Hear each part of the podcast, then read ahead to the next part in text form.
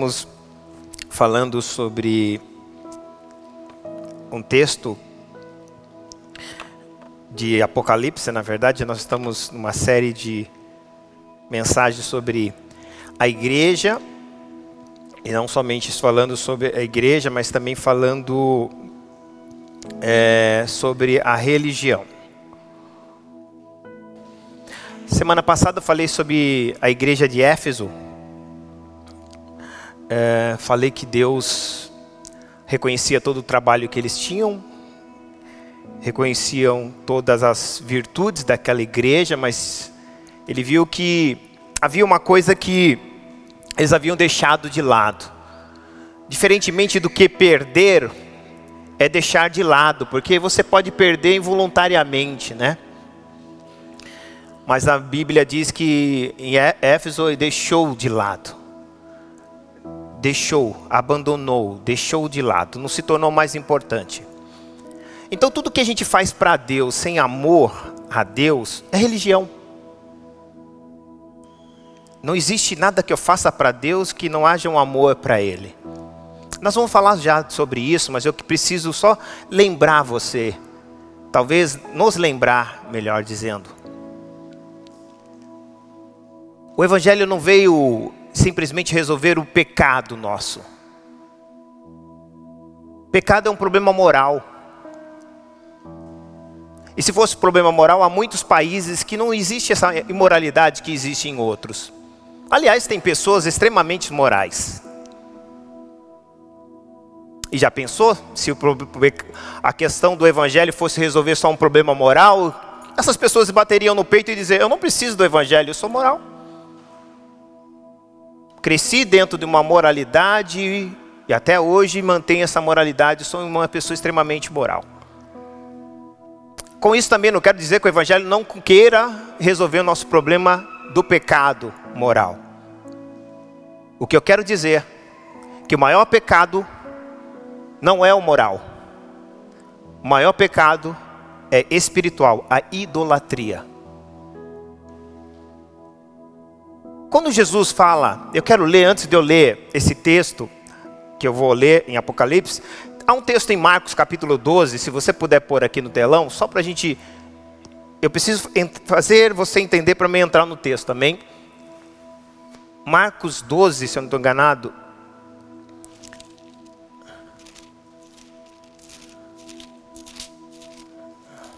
Doze, versículo vinte e nove. Não, 28, por favor. Diz assim: eu já li isso, acho que em os dois cultos anteriores, mas é importante ler. Aproximou-se dele um dos escribas, que eu disse que eram os dos que escreviam as escrituras, conheciam muito. Os que tinham ouvido, eh, que tinham ouvido disputar, e sabendo que lhes tinham respondido bem, perguntou-lhe: Qual é o primeiro de todos os mandamentos? Jesus respondeu-lhe: O primeiro de todos mandamento é: Ouve, ó Israel, o Senhor, nosso Deus, é o único Senhor. Uau! Deus estava ensinando que antes do amor, eu preciso ter um Deus a quem eu adoro. Olha só, continue, só para a gente ver. Amarás, pois, o Senhor teu Deus de todo o teu coração, de toda a tua alma, de todo o teu entendimento, de todas as suas forças, e, é, e é, esse é o primeiro mandamento. Só que presta atenção, antes dele falar desse primeiro mandamento, de eu amar a Deus acima de todas as coisas, ele fala: você tem que ter um só. Porque se tiver dois, teu, você vai continuar tendo amor, mas amor por dois. Você vai, se você dedicar força, você vai ter força, mas vai dedicar força para dois, para dois. Então o maior problema que a igreja viveu ou tem vivido é o problema da idolatria. E talvez você fale, pastor, o que, que tem a ver idolatria com religiosidade? Vocês vão perceber daqui a pouquinho. Vocês vão entender. Talvez nesse momento, o que, que é a idolatria? Adorar um outro Deus. Talvez alguém esteja adorando o Cronos, preocupado com o tempo. O Deus dele é o Cronos. Talvez o Deus dele é mamão, está preocupado com as coisas que ele tem que pagar, com as dívidas, com tantas coisas que ele tem que fazer. responsabilidades. O Deus dele é mamon. Ele está aqui, mas ele está preocupado com outras coisas. E a Bíblia nos ensina que o princípio é, para que a gente tenha sucesso e êxito, é saber que a gente tem um único Deus. Ninguém toma o lugar dele. Quando eu estou diante dele, ele é único. Meu tempo, aquele tempo é exclusivo para ele. Esse é o problema que muitos, talvez, e a gente vai entrar já, eu precisaria que você entendesse isso. Porque o Apocalipse só foi verdadeiramente escrito para nós por causa desse problema. Apocalipse não foi escrito porque Deus via problemas morais. Outros livros foram escritos. Deus escreveu o Apocalipse, permitiu que João escrevesse Apocalipse, para nos mostrar o problema da idolatria. E não somente das coisas que vão acontecer, escatológicas, que eu não vou entrar no assunto, mas para falar sobre uma questão da idolatria. Há pessoas que adoram ela, se adoram. Porque elas colocam ela primeiro assim, ou na frente, a primeira, primeiro ela, depois Deus. Há um texto em Atos que diz assim: Pareceu bem ao Espírito Santo e a nós. Que tremendo, Pedro. Como você foi assertivo na sua fala. Pareceu bem ao Espírito Santo e a nós. Ele não diz pareceu bem a mim e ao Espírito Santo. Tampouco ele diz pareceu bem a nós e ao Espírito Santo. Ele colocou Deus em primeiro, o Espírito Santo em primeiro. Geralmente nós fazemos as coisas e depois nós incluímos Deus. Idolatria. Poderíamos entrar tantas coisas para idolatria, mas eu quero que você entenda uma coisa, e é onde eu quero que é o fato principal. Sempre na história Deus usava assim, e veio a palavra do Senhor ao profeta. Lembra? Veio a palavra do Senhor, veio a palavra do Senhor. Sempre. se você pegar todos os livros, você vai ver que a palavra está assim: veio a palavra do Senhor. Porque, primeiro, me faz entender que primeiro a fé me faz crer para ver. Repita comigo: a fé me faz crer para ver.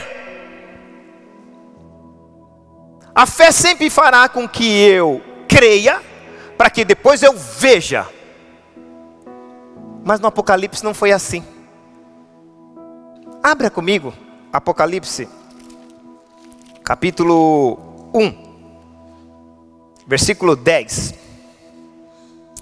Eu fui arrebatado em espírito no dia do Senhor eu ouvi de trás de mim uma grande voz, como de trombeta, que dizia: O que vês? Escreve no livro e envia o, as sete igrejas que estão na Ásia: a Éfeso, a Esmirna, a Pérgamo, a Tiatira, a Sardes, a Filadélfia e a Laodiceia. Preste atenção ele não escreve algo que Deus fala, ele escreve algo que ele vê. Então o livro de Apocalipse não é um livro de profecia, o Apocalipse é um livro de revelação. Profecia vai acontecer, revelação já aconteceu, inevitável. E talvez a pergunta que caiba agora para nós e isso talvez seja a pergunta que devemos fazer. Por que o Senhor trouxe a revelação de Apocalipse? O que motivou o Senhor, Deus, de nos trazer a revelação do livro de Apocalipse, de algo que aconteceu num plano futuro, o Senhor trouxe para nós. Não tem como evitar. A profecia eu posso, eu posso fazer com que ela não cumpra, se ela for condicional, é claro. Muitas profecias não podem se cumprir, se ela for condicional. Mas a revelação nunca pode deixar de se cumprir, porque ela já se cumpriu. É como se Deus pegasse alguém do presente, levasse ele no futuro. Vocês estão vendo o que vai acontecer? Tô. Agora volta para o teu presente e fala para o povo. Que coisa. Talvez o livro de Apocalipse seja o livro mais temido, mais difícil de se pregar. Vejo muito poucas pessoas pegarem sobre o livro de Apocalipse. E talvez os tempos que nós estamos vivendo é o livro que mais precisa ser pregado. Porque Deus mostrou, porque Deus viu uma crise na fé das pessoas. E toda crise na fé, como já disse isso, não tenho problema de repetir muitas coisas. Eu amo repetir, principalmente tudo aquilo que se fala das coisas de Deus, não minha, de Deus. A Bíblia não nos ensina que a fé é em coisas, a fé é numa pessoa. Tenha fé em Cristo. Nós, muitas vezes, colocamos fé nas coisas. Eu tenho fé que isso vai acontecer. Eu tenho fé que eu vou ser curado. Eu tenho fé que eu alcançarei isso idolatria. A fé é em Cristo. Eu tenho fé em Cristo que eu vou alcançar isso. Eu tenho fé em Cristo que eu vou ser curado. Eu tenho fé em Cristo que eu vou passar por essa prova e vou dando, dando vou passando dando glória a Deus até que a vitória chegue. Oh, alguém levantou a mão, então recebe. É profecia. Deus viu a crise, trouxe João. Eu imagino que Deus, nesse momento, Ele olha, porque Deus está atemporal, não está no nosso preso ao nosso presente. Deus, ele ao mesmo tempo contempla passado, presente e futuro. Aliás, o Cronos entrou na eternidade. Porque a Bíblia diz é de eternidade a eternidade. Espera aí, Senhor, tá alguma coisa errada. Eternidade, segundo o meu conceito, eternidade. Mas quando Deus fala assim, de eternidade, ali dá um espaço, a eternidade, é como se ele está dizendo, havia só eternidade. Entrou o Cronos, o nosso tempo. Vai acabar, vai entrar a eternidade de novo. Tudo vai voltar para a eternidade. Por isso que é de eternidade a. O A entra o Cronos, a eternidade. Tudo isso que nós estamos vivendo vai acabar um dia. Aliás, se você tem uma certeza que você possa ter, é que você já nasceu com prazo de validade. Vai ter um fim. E talvez a questão que nós precisamos aprender hoje é: como vai ser o fim? Porque vida eterna é diferente de eterna vida.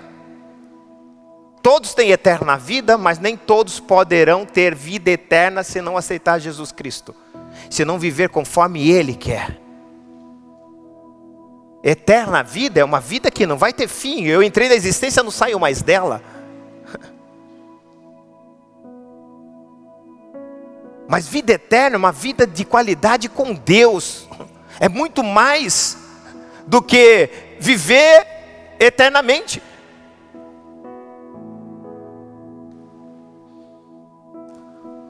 A fé estava em perigo. Deus sabia e trouxe João para escrever.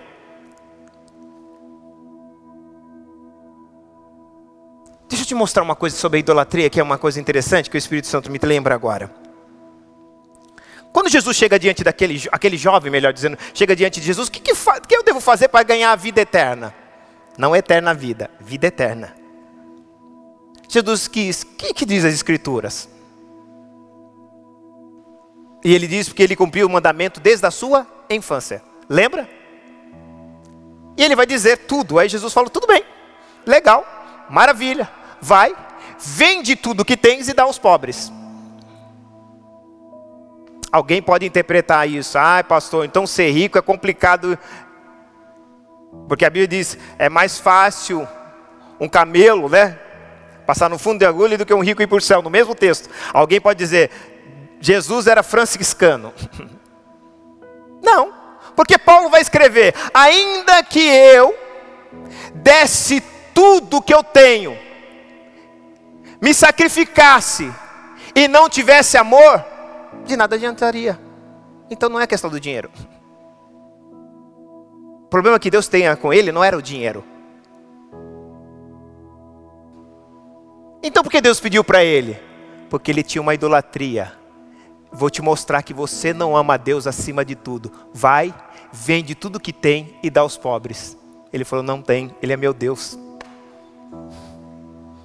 Tudo aquilo que você não pode dar, emprestar, você não tem isso, isso te tem. Isso te tem. Quando Jesus fala para aquele homem, mostra para ele que não adianta você conhecer todas as escrituras, saber falar ela de cor, conhecer, guardar ela desde a sua infância, não esquecer, eu sei o versículo, pastor, capítulo, versículo, sei tudo. Mas Jesus quis mostrar para ele que ele tinha um, que ele tinha um Deus, que não era que, o Deus que ele estava dizendo que, que era. E é por isso que a Bíblia diz que ele se entristeceu e foi.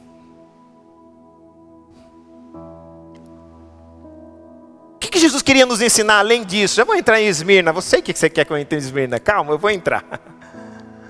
O que, que Jesus queria dizer com isso para ele? Ou para nós de ensino? Não ter riqueza? Não. Mas ter riqueza é muito perigoso você criar um Deus para você. Ou deuses para você. Deus do conforto. Deus de vez em quando, de vez em quando eu vou para a igreja.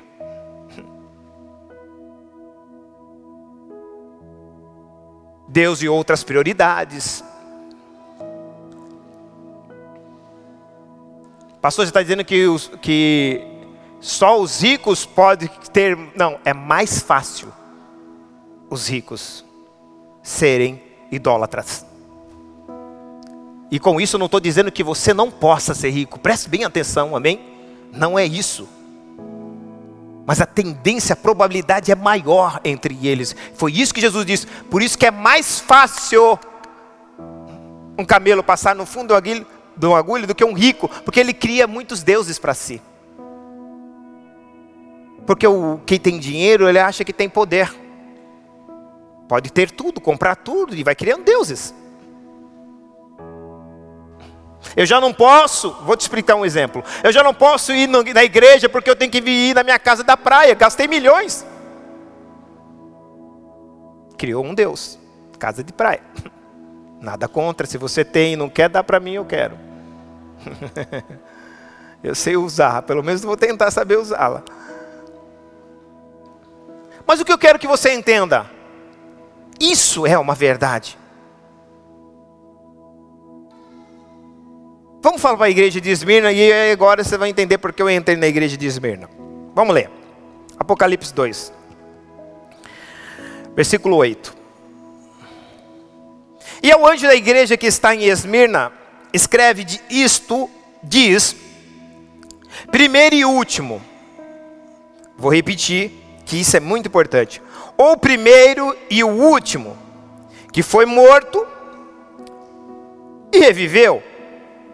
Eu sei as tuas obras, igreja de Esmirnas. Sei da tua tribulação, pobreza, mas tu é, é, és rica. E a blasfêmia dos que dizem judeus e não são mas são da sinagoga de Satanás. Nada temas das coisas que hás de padecer.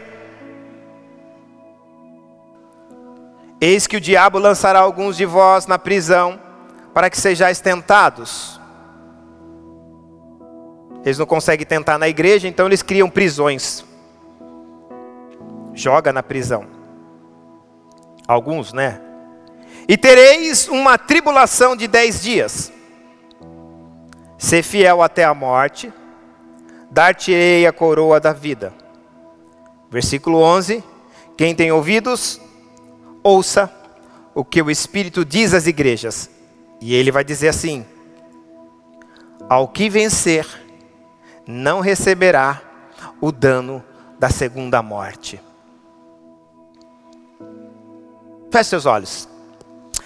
Pai, obrigado, Senhor, por tua palavra, obrigado por tudo que nós iremos receber nesta manhã. Com muito temor e tremor, eu quero ser simplesmente um canal de comunicação e que a minha vontade, intelectos, sentimentos não interfira naquilo que o Senhor quer, quer e queira fazer nesta manhã. Que os nossos corações sejam como terrenos fértil e que a tua palavra seja como semente pronta para germinar em nós. Nos perdoa, Senhor, pelos deuses que nós criamos. Nos perdoa, Senhor, por os deuses até inconsciente. Nós declaramos que Tu és o único e suficiente Deus.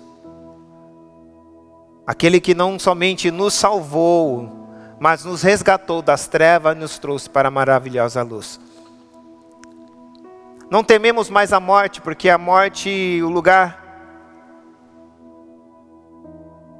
que a morte pode me levar mais é, mais, é para mais perto de Cristo. Entendemos isso, porque estamos com Ele aqui, e Ele está aqui conosco. É como aquele missionário que disse um dia para mim, que quando eu perguntei para ele, que ele estava indo para um país do Oriente Médio. Eu falei: sua vida pode ser reduzida em uma semana, um mês, um dia. E qual é a tua maior motivação, além de pregar e ganhar vidas? Ele disse que cada dia que ele acordasse, ele agradeceria, dizendo: Obrigado, Senhor, porque tu estás comigo. E o dia que ele não acordasse, ele agradeceria a Deus: Obrigado, Senhor, porque agora eu estou contigo. Quando nós entendemos isso, Pai, os paradigmas mudam, os nossos paradigmas mudam. E não há nada mais nessa vida que nós possamos passar que nos tirará a alegria da salvação. Alegria essa que o Senhor sempre nos exortou a termos, a alegria da salvação, e é essa que o salmista sempre pediu: não deixe que ela saia de nós. Por isso, Pai, eu quero te pedir que teu Espírito ministre cada um de nós com a verdade, verdade essa que nos cura, nos liberta, nos transforma, nos faz ser pessoas, nos faz ser gente como gente de fato deve ser. Assim nós oramos e entregamos esse tempo a Ti, em nome de Jesus. Amém. Amém. Amém. Pode aplaudir. Esmirna significa amarga. A palavra esmirna significa amarga. Há alguém que diz que esmirna também significa mirra. E mirra tem um, uma. A planta, ela é uma planta que tem um sistema de cura ela é antibacteriana, micro, de micro, antimicrobiana também. Ela é, ela tem um poder de não somente cicatrizar, mas ser como um anestésico. A mirra tem várias funções. Mas a mirra, a palavra mirra no árabe significa também amargo. Engraçado, o nome dessa igreja, Esmirna, amarga. Engraçado que também a palavra, se nós pegarmos Esmirna e se formos acatarmos como mirra, não somente como amarga, mas mirra, com seu perfume, com seu aroma. Mirra foi um dos das especiarias ou dos presentes que Jesus recebeu. Jesus recebeu mirra no seu nascimento, pelos três reis magos, e recebeu mirra na sua crucificação.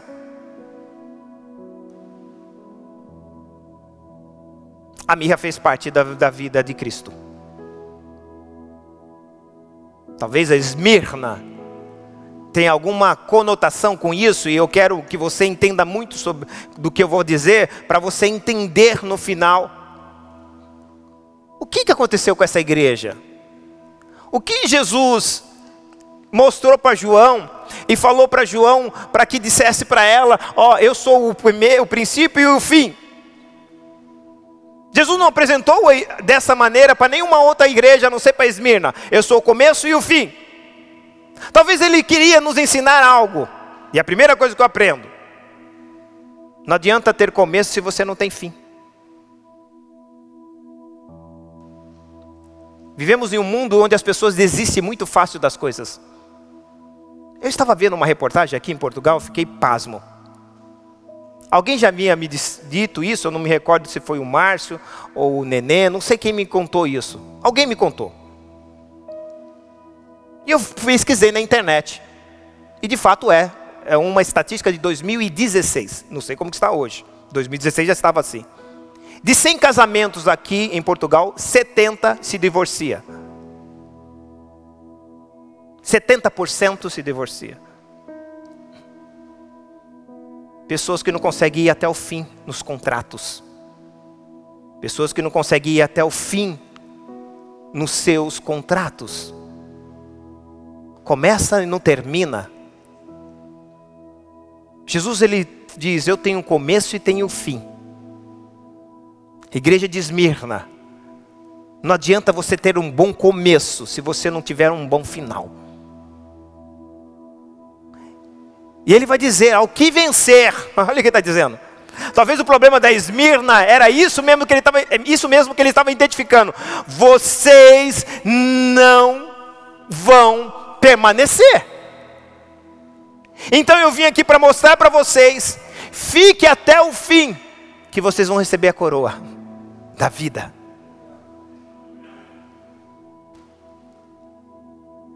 Apocalipse não é um evangelho oh, Apocalipse não é um livro que me faz ter uma motivação.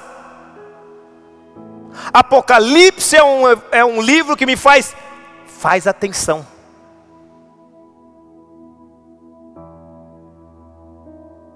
Muitos livros na Bíblia que nós podemos usá-la e pegar, que é um livro para me motivar, me incentivar, continue. Mas Apocalipse não. Apocalipse é: faz atenção, vocês não estão percebendo. Para onde vocês estão indo? Para onde vocês estão caminhando? E Esmirna, ela era uma igreja, e do tempo do Império Romano, vou até voltar um pouquinho mais para trás, ele perseguiu muito a igreja de Esmirna.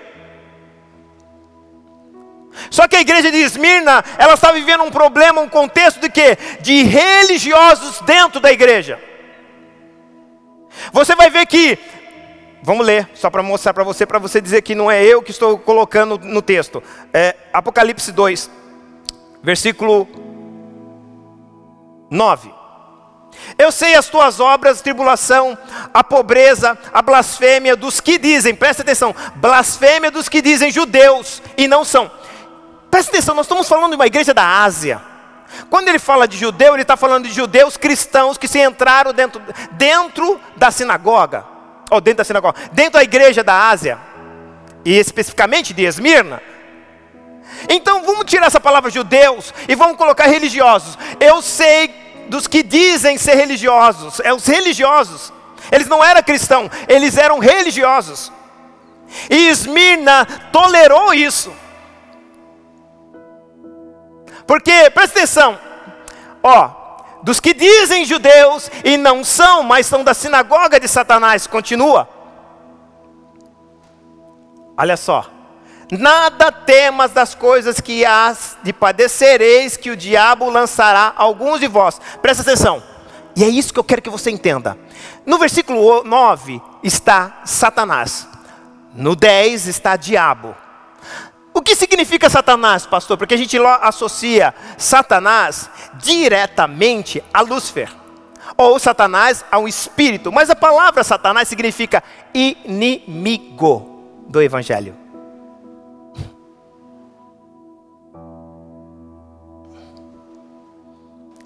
Ele está dizendo, volta lá no 9,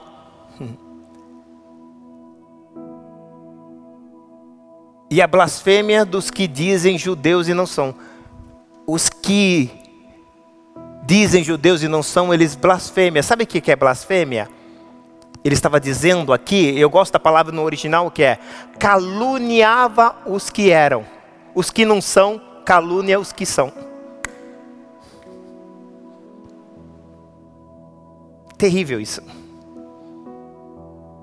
E isso estava desmotivando quem era de continuar sendo. Olha o que eu estou dizendo para vocês, você não, vocês nem imagina o que a igreja de Esmirna estava vivendo. E aí, no Império Romano era uma igreja muito perseguida. E agora ela não está sendo mais perseguida simplesmente pelo Império Romano, mas por aqueles que se diziam cristãos e não eram. Inventavam calúnia, eram inimigos daqueles que estavam fazendo a obra de Deus verdadeiramente, com sinceridade, com lealdade. É aquele que se entra no, no meio e fala assim, que luta para quanto pior é melhor. Vamos torcer para dar errado. Torcer para dar errado a obra de Deus. Vamos fazer com que essas coisas não dê certo, porque aí a gente prova que a gente está certo. Inimigos que pertencem à sinagoga de Satanás. Porque a obra de Deus ela tem que dar certo. Aliás, tem não, ela vai dar certo, você e eu querendo ou não. Não importa das calúnias, não importa as coisas. O que importa é que ela vai, já deu certo. Vocês estão aqui ou não? É lógico que tem muita riqueza, mas eu tenho que passar por isso. Eu estou pegando versículo por versículo, eu tinha que falar pra, por isso, passar por isso. Mas vamos lá.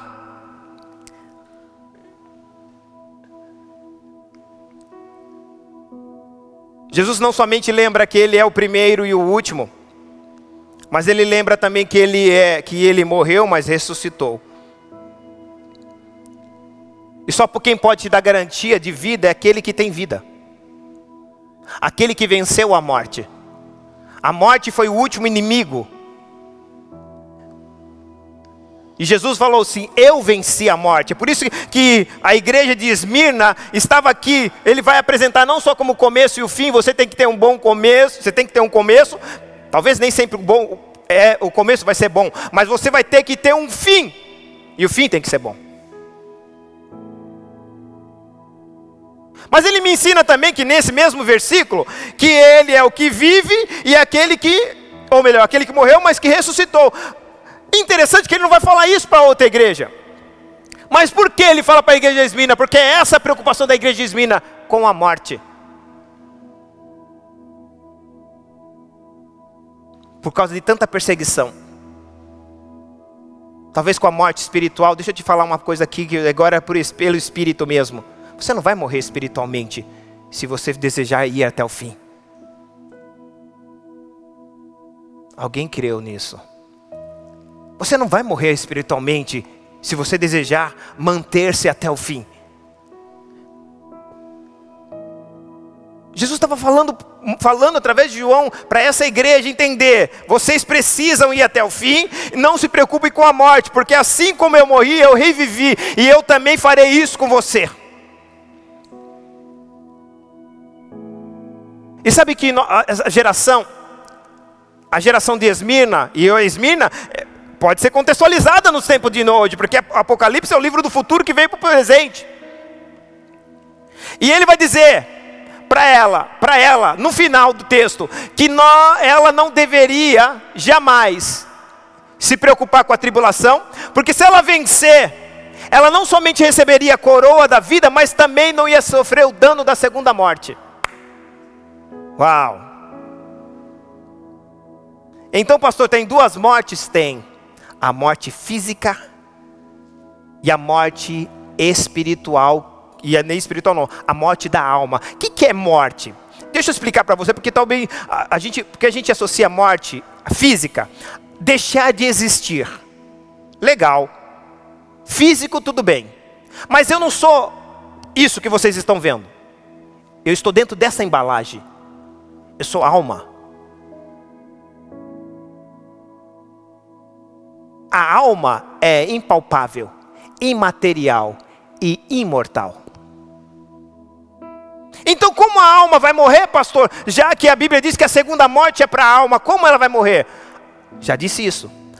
Morte é ausência de vida. Toda vida está em Deus. Aonde não está Deus, existe morte. Aonde não existe luz, existe trevas. Então a morte, quando ele fala da segunda morte, ele está falando de, da ausência eterna de Deus. Uau! Há muitas pessoas que estão se preocupadas, a geração ainda, principalmente a nossa, preocupadas. Eu não estou dizendo que você não deva ter cautela, cuidados, não é isso. Mas a nossa maior preocupação é com a morte física e não com a segunda morte. Nós continuamos a ter outros deuses, nós continuamos vivendo dos mesmos pecados, nós continuamos fazendo as mesmas práticas, porque para a segunda morte para nós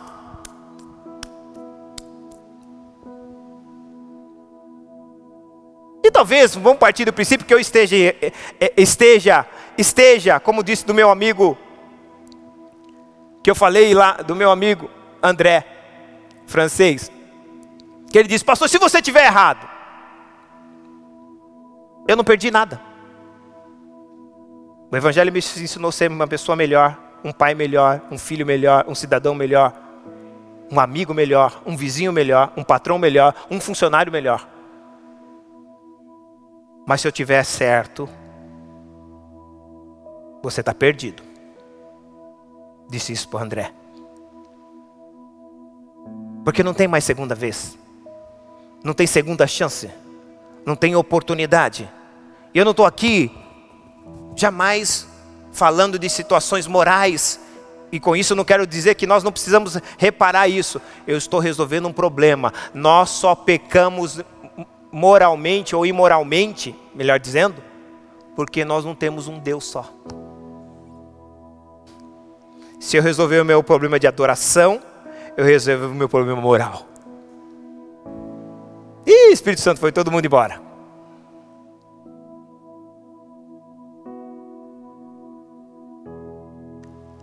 Quando Jesus nos faz entender essa verdade, a gente começa a mudar a nossa maneira de viver e de pensar. Por isso que o Evangelho não é uma religião.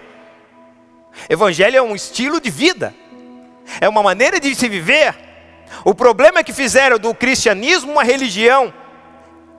E aí, quando a religião entra, como a gente estava lendo, ela começa a ver o que? Dentro da religião: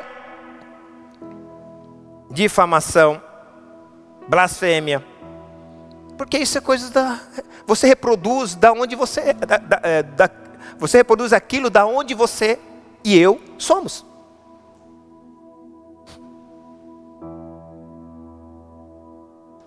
E quando nós somos tirados daquele lugar, nós produzimos outras coisas. Porque nós produzimos aquilo da, da onde nós somos. Amém até aí? Então ele vai falar assim, ó. Das obras deles, vamos lá, versículo 11. Das obras deles, da tribulação que eles passaram, da blasfêmia, que é a calúnia que os santos da igreja sofriam, como já disse para vocês. Aí ele vai dizer que tudo isso foi por causa do, daqueles da sinagoga de Satanás, que é o sistema religioso que entrou. E o sistema religioso é terrível porque ele não, ele não, cria, ele não cria aliados, ele cria adversários. Sistema religioso não cria parceria, cria disputa. Sistema religioso não cria unidade, cria competição. Sistema religioso, eles lutam para que outros fracassem. E isso não é só na igreja de Esmirna. Já acontecia. Eu quero que você abra aí é, Atos, ou melhor, abra em Atos 15, só para a gente mostrar algo. 15, versículo 1. Só para me ler para você. Então, alguns que tinham descido da Judéia, presta atenção no que eu vou dizer, ensinavam assim os irmãos: Se vós não circuncidardes, circuncisão era algo da religião antiga deles. Eles eram judeus. Judeus precisavam circuncidar. circuncidar. Agora, conforme o uso de Moisés, estavam presos em Moisés, não em Cristo. Preso no homem e não em Jesus. Não podereis ou não podeis ser salvo. Olha o que eles estão dizendo. Se vocês não circuncidar, vocês não serão salvos. Que coisa terrível. Olha o que a religião faz. Muda os valores. Mas vamos lá. Tendo dito Paulo e Barnabé, não pequena discussão e contenda contra eles, eles que estavam no meio cristão, presta atenção. Resolveu-se que Paulo e Barnabé e alguns dentre, dentre eles subissem a Jerusalém, aos apóstolos e os anciões sobre aquela questão. Continue, questão da circuncidão. Eles, sendo acompanhados pela igreja, passaram pela Finícia e por Samaria, contando a conversão dos gentios, e dava grande alegria a todos os irmãos. Continua. Quando chegaram em Jerusalém, foram recebidos pela igreja e pelos apóstolos e anciões, e lhes anunciaram com grandes coisas tinham feito com eles. Alguns, porém, da seita dos fariseus, que tinham crido em Cristo, porque aí não está falando crido, mas é crido em Cristo, se levantaram, estava no meio deles, igual a igreja de Esmirna, dizendo que era mistério circuncidá-los e mandar-lhes que guardasse a lei de Moisés. Só vou ler mais esse. Congregaram-se, pois, os apóstolos e anciões para considerar esse assunto. Sete, por favor, mais o sete. E havendo grande contenda, levantou Pedro e disse: Varões, irmãos, bem sabeis que já é muito tempo, que já há muito tempo, Deus me elegeu dentre vós, para que os gentios ouvissem da minha boca a palavra do evangelho e cresce. E Deus, que conhece os corações, lhe deu testemunho, dando-lhes o Espírito, assim como também a nós e não fez diferença alguma entre eles e a nós, purificando o seu coração pela fé. Agora, pois, por que tentais a Deus? Olha só, por que tentais a Deus, pondo sobre eles a servir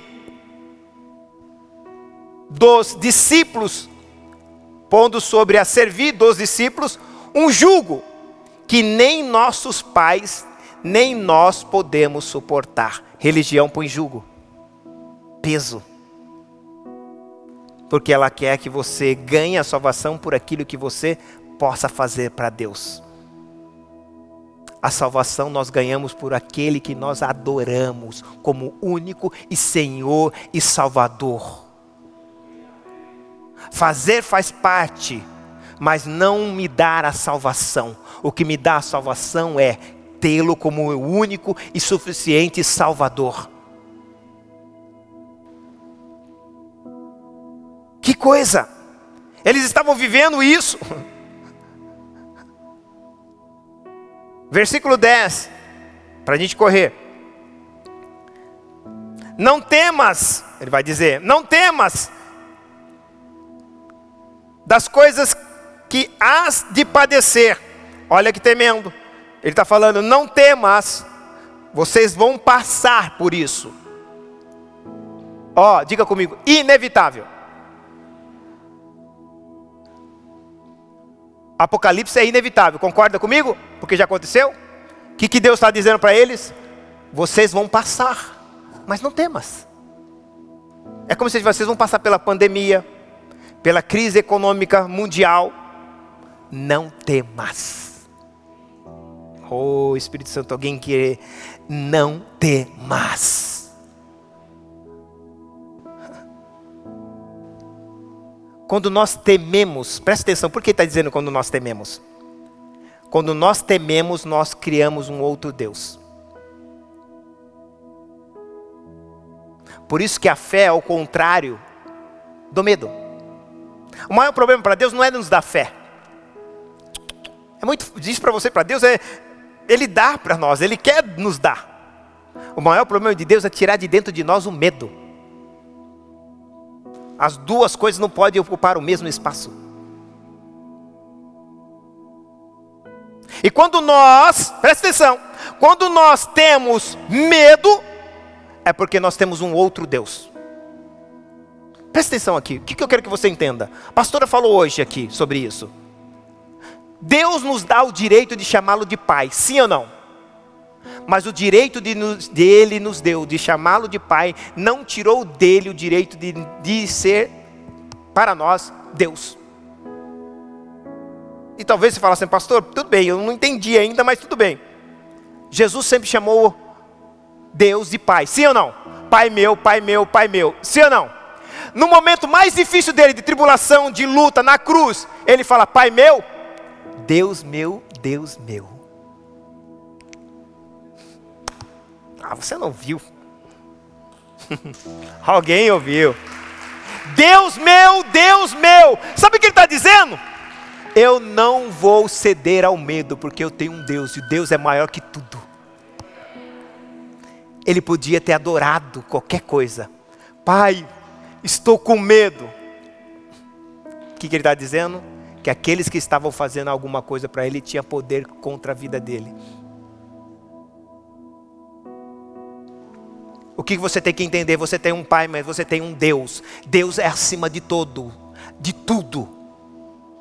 Nada pode, nada pode contra a sua vida se Deus não permitir. Vocês estão aqui ou não? Mas continuando, vamos lá. Ele vai dizer no versículo 10: Não temas, porque pelo, das coisas que há de padecer, eis que o diabo lançará alguns em prisões. E qual o intuito dele? colocá-los em prisões, serem tentados. Tentados em quê, pastor? Tentado como uma pessoa vai para a prisão, vai ser tentado. Não tem mulher, não tem pornografia, não tem internet.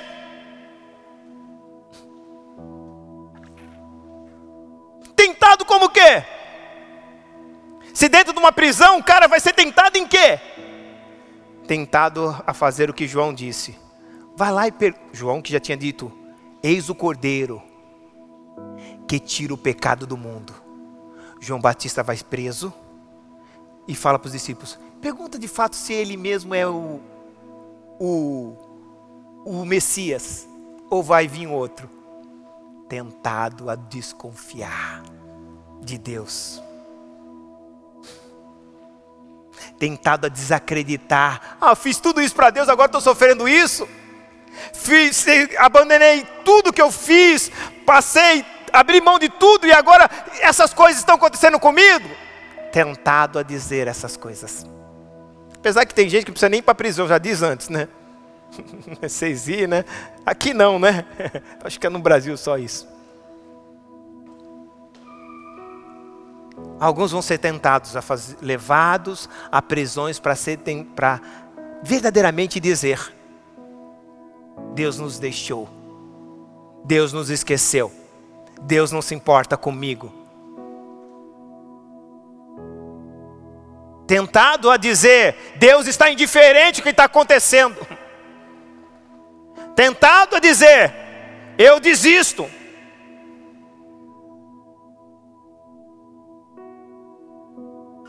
Vai até o fim, Esmirna. Talvez você e eu participamos da igreja de Esmirna. É amarga. Pastor amargo, é?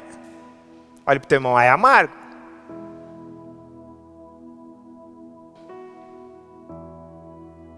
Mas você nasceu para gerar. Você nasceu para dar fruto.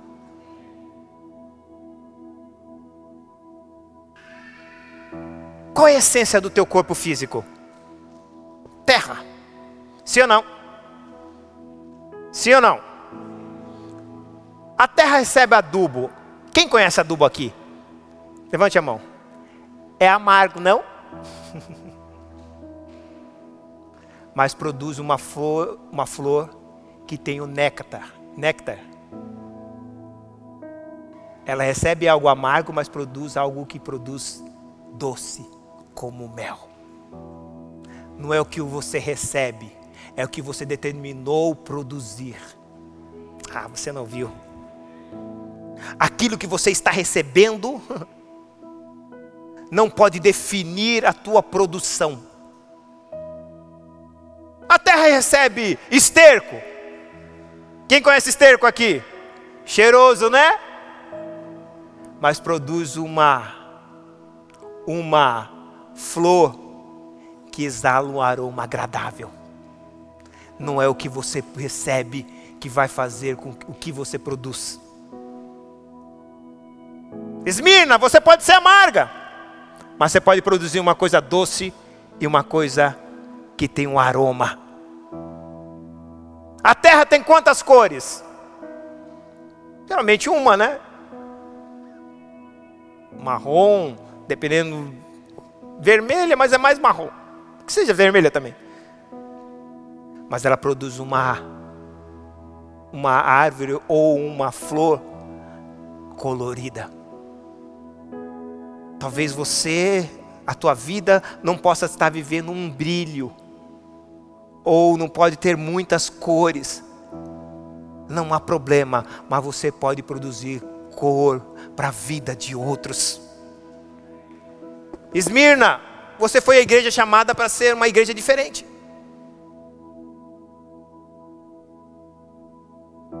E não deixe que a religião mude isso. Porque a religião vai pregar um evangelho triunfalista, que você tem que vencer, que toda hora você vai vencer. Mas Jesus não falou assim, ó, não se preocupe, que eu não vou deixar você padecer. Ele está falando, não, não temas por aquilo que você vai padecer. Você vai padecer. Nós estamos num ambiente que nos leva a viver uma vida às vezes difícil. Mas o que eu não posso deixar é que esse ambiente determine minha produção. Eu posso receber coisa amarga, mas eu vou produzir coisa doce. Eu posso receber coisas que não têm um bom aroma, mas eu vou produzir coisas que tenham, geram um bom aroma. Continuando aqui, versículo 10 não, esse texto aqui, Esmina, bem pequenininho, não vou me alongar muito. Mas ele vai dizer assim: Eis que o diabo lançará alguns de vós na prisão para que sejais tentados, tentados a desistir, tentados a não ir até o fim, tentados a não mais acreditar que Deus tem um propósito com você nessa nação. Tentados a desistir do seu ministério, tentado a desistir do teu casamento. Presta atenção, nós estamos numa nação que 70% dos casamentos são desfeitos, acabam em divórcio. Isso não é uma situação simplesmente humana, existe um principado aqui nessa nação. E eu sabendo disso, você sabendo disso, nós sabemos disso, nós temos que lutar e não deixar que as coisas financeiras prejudiquem o nosso relacionamento. Quando nós fizemos um, um, juramento diante de Deus, geralmente a grande maioria de vocês talvez fez diante de um pastor ou de um padre, independente, isso é um juramento, vocês fizeram para Deus. Na alegria e na tristeza na riqueza e na pobreza, na vida e na morte.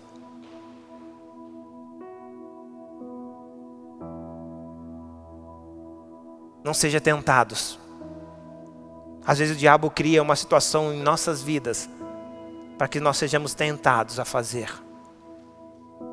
a abandonar, ou às vezes escolher culpado. A culpa é sua. Nunca a culpa vai ser da sua mulher, porque você e ela é um. Então você é culpado.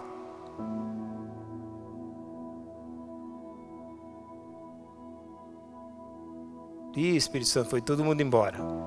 Só ficou as mulheres aqui. O que, que a gente precisa entender nisso? Precisamos ir até o fim. E eu vou dizer para você: o fim está próximo. Quer você creia ou não, nunca se vivemos, nunca vivemos tanto uma geração que está mais próxima do fim como a nossa. E eu vou provar isso para você. Quando Deus foi libertar o povo do Egito, ele levantou um homem chamado Moisés. Mas esse Moisés, ele foi criado no meio do Egito, mas para ele ser criado, levantado, muitas crianças morreram no lugar de Moisés. Quando Deus vem, Deus levanta Jesus para salvar o, o, o, mundo, tirar o mundo, tirar a, a igreja, melhor dizendo, do mundo, ou tirar as pessoas do Egito, do mundo, muitas crianças morreram no lugar de Jesus. Coincidência isso ou não? Para você, para mim não é coincidência, isso é uma Jesuscidência. Sempre que o Salvador está próximo para vir tirar, as crianças são atacadas. Ideologia de crianças, mortes de crianças. Meu irmão trabalha, meu irmão é, é civil no Brasil, e ele viu vários casos de mães cometendo acidentes com a criança, cometendo suicídio. Pega o carro, põe a criança e se joga de, de, de frente a um, um outro veículo.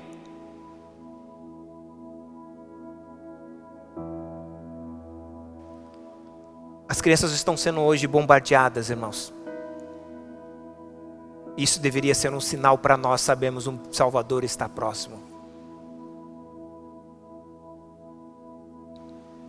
Era nós dizer, eu lembro que minha mãe cantava, eu era ainda adolescente, mas eu guardo isso. Minha mãe cantava, às vezes lavando roupa, e eu não entendia nada disso. Adolescente, eu era adolescente uns 5 anos atrás. Vocês riem por quê? Ela cantava assim: Sim, o rei está voltando, o rei está voltando, a trombeta está soando o meu nome a chamar. Sim, o rei está voltando, o rei está voltando. Aleluia, ele vem nos salvar. Aleluia. Nunca eu vi tão profundo esse louvor. Quando eu estava fazendo esse texto, pregando Esmirna, Deus trouxe a lembrança desse eu Parece que eu estava vendo minha mãe cantando, lavando roupa. Ela cantava esse louvor.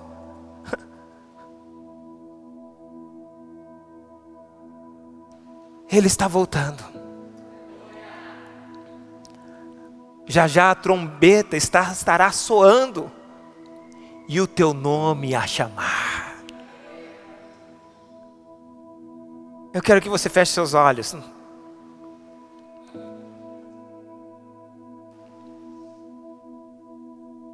Mirra, ela esteve presente, tanto no nascimento de Jesus como na morte dele. Esmirna, amarga, mirra, amarga. Cristianismo sempre foi mais do que sempre o cristianismo foi, ele sempre foi mais puro e mais aromático nos períodos do sofrimento e de perseguições. Sempre.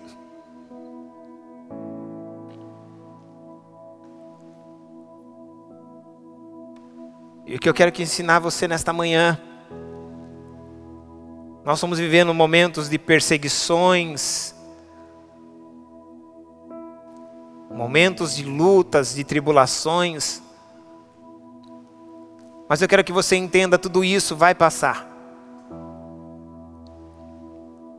Tudo vai passar. Jesus disse para a igreja de Esmirna, através do profeta João: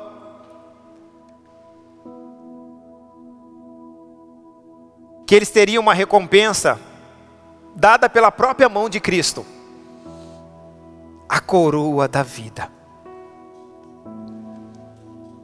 E eu quero te dizer nesta manhã que a vida gasta dos, a, a vida gasta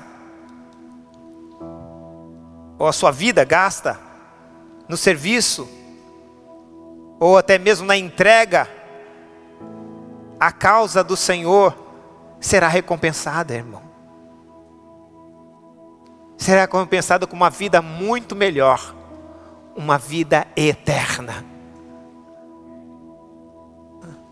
A morte, a morte da a morte da segunda, a segunda morte, melhor dizendo, é indizivelmente pior do que a morte da primeira. Tanto em suas agonias, como por saber que ela é eterna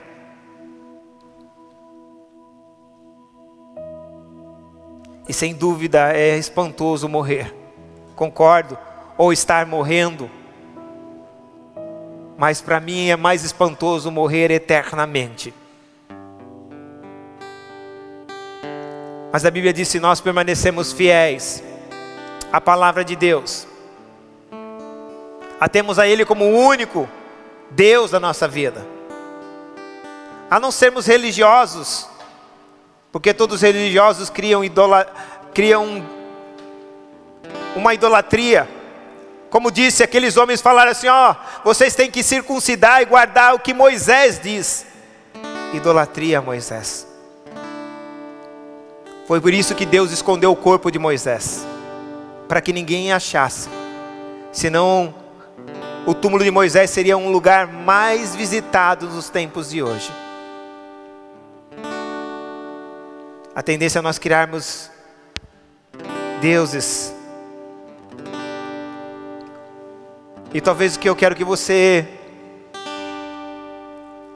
nessa manhã entenda. Deixa Ele ser o único Senhor da sua vida. Deixa Ele ser o único Senhor da sua vida. Não faça com que os problemas teus sejam um Deus que você passa o dia inteiro pensando. Porque é aquilo que você gasta mais tempo pensando, às vezes é o teu Deus.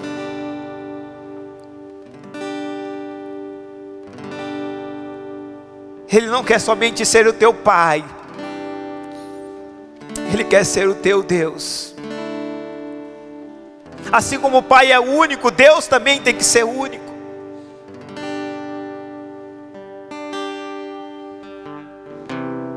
E talvez eu e você saibamos, e fazer uma retrospectiva em nossas vidas, nós levantamos tantos deuses em nossas vidas, quando na verdade só um é, é único. Os outros são tudo deuses de letra com D minúsculo. O tempo está perto, igreja de Esmirna. Pode ser amargo, mas Deus vai trazer um sabor diferente. Gere, gere, gere algo doce. Não é o lugar onde você está, porque João Batista estava no deserto, mas Deus disse para ele: você vai beber mel.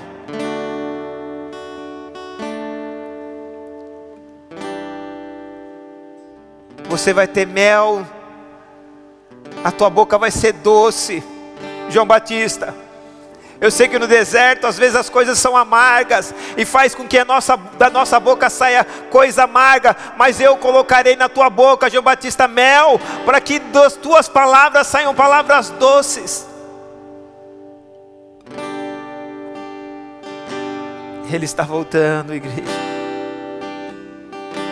O rei está voltando. Aleluia. Vamos adorar o Senhor. Fique de pé no teu lugar.